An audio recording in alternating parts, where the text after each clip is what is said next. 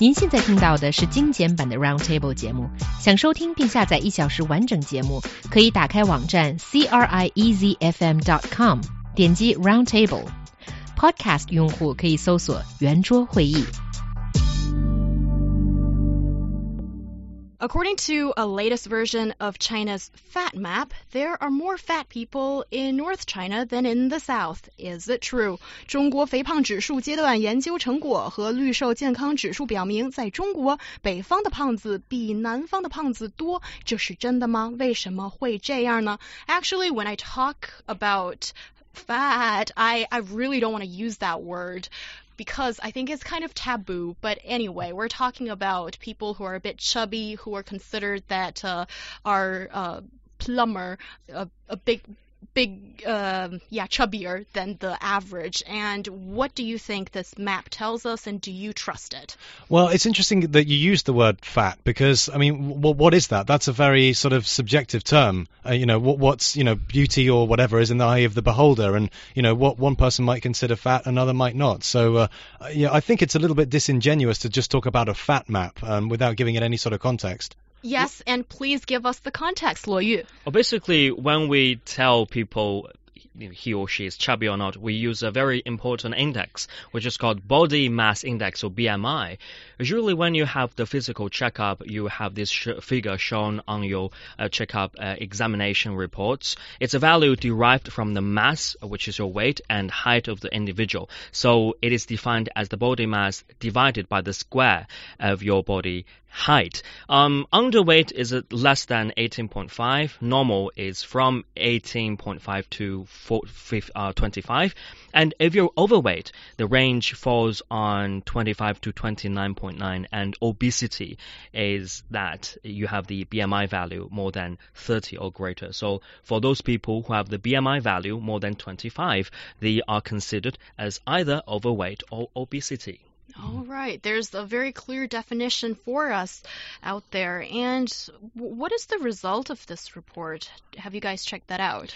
Well, what I think is interesting is that, uh, like, when you I mean, in the UK or the US or wherever, when you think of Chinese people in general, you, you think of you think of people being you tiny know, and short, exactly, exactly, exactly. And I think the reason for that is that uh, when you look at the first wave of Chinese emigration, uh, most people, when they went to the UK or the US or other countries, they came from the south, uh, from southern parts of China. Obviously, the UK has a big uh, historical link with Hong Kong, uh, and I think a lot of people came from Guangdong and Fujian provinces, which are also in southern China, where you know, according to studies, people tend to be you know generally smaller and shorter than than in the north, uh, and I think that informs people's judgment a lot. When I first came to to China, first came to Beijing obviously here in, in the north, and you have a lot of people from you know from Dongbei, from you know places like Heilongjiang and Jilin, and uh, they they tend, tend to be very tall, especially the especially um, girls from northeast China. I was I was very surprised to see,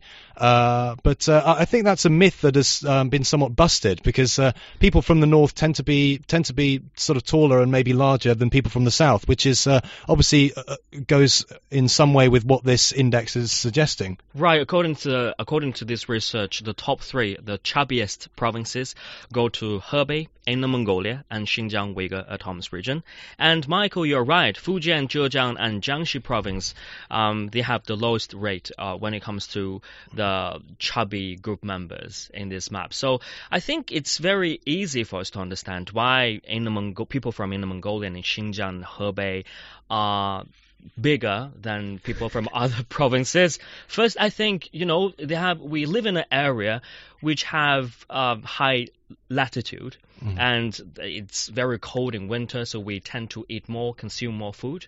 And in summer, not like people in southern provinces, we exercise uh, we we have a slower pace of uh, metabolism because in southern parts of Xin, uh, southern parts of China, it's very scorching and humid weather there, so people have a, faster pace of metabolism. So in winter we fend off the cold, we eat a lot, and in summer we don't work out. That's the reason.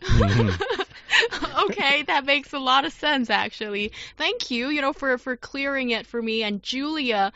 Uh, I think agrees with you, and uh, she's uh, she sent in a message a while ago, and then just sort of coincided with a lot of the stuff that Luo Yu you've just said. Um, you guys tend to agree on it a lot, and I think as a Beijing er, a, a Beijing girl, when I went to the UK, um, I got the same kind of "whoa, I can't believe you're Chinese" kind of attitude, and I don't think it was racism. I Hmm. think it was uh, it was from like some British friends, and then they were just really surprised to see how tall I am, and I say, you know, I'm from Beijing, I'm from China, and they just go, that is completely different from what they would expect, especially, you know, there's a lot of Hong Kong people in the UK, Mm. and then, you know, there probably more of them are from the South, and there are some of those differences.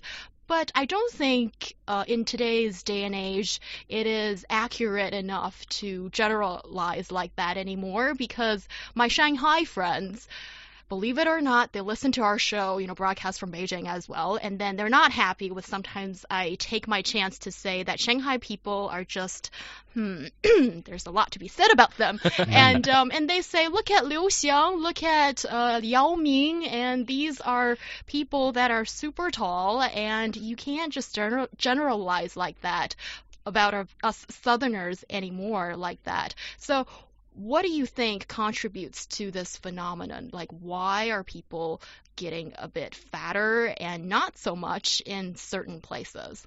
Well, I mean, we ta- we talked earlier on in the show about uh, you know the amount of single and wealthy people in places like Beijing and Shanghai and Shenzhen, and the fact that these are you know first tier cities in China, you know among the richest areas of China, and uh, you know as China's you know as the quality of life has improved, people you know people aren't doing so much manual labor, and people are you know working in offices, and they don't need to exercise anymore. They don't need to you know toil in the fields or whatever for a living. So it stands to reason that uh, you know if you if you have a much more sedentary pace of life, that you know you might start to you know get a little bit larger, especially uh, especially you know if you if you're starting to eat a lot of um, fast food, which has permeated uh, Chinese culture in recent years as well.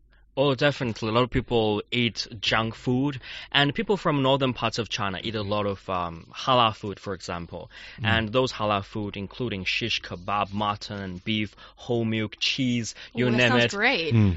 Which con- contain a lot of protein at the same time, Yeah. a lot of fat and cholesterol. Mm. So that's the reason you're getting fatter and fatter. Mm, it, it, yeah, it is delicious, but you know when you have one of those sort of uh, like a long stick or like a like a like you know pieces of lamb on a stick, and you sometimes just get just a nice sort of globule of fat, and you're basically just eating fat on its own. There, it's delicious, but it's uh, it's it's a bit naughty. That's how we design shish kebab. Mm. It should be one one fat one and one, you know, not that fat one. Yes, I think a balanced diet is really important these days. And in China, I think it's completely outdated if we still uh, say that if someone is a bit fatter means someone has a better life, because I think you can look at the United States.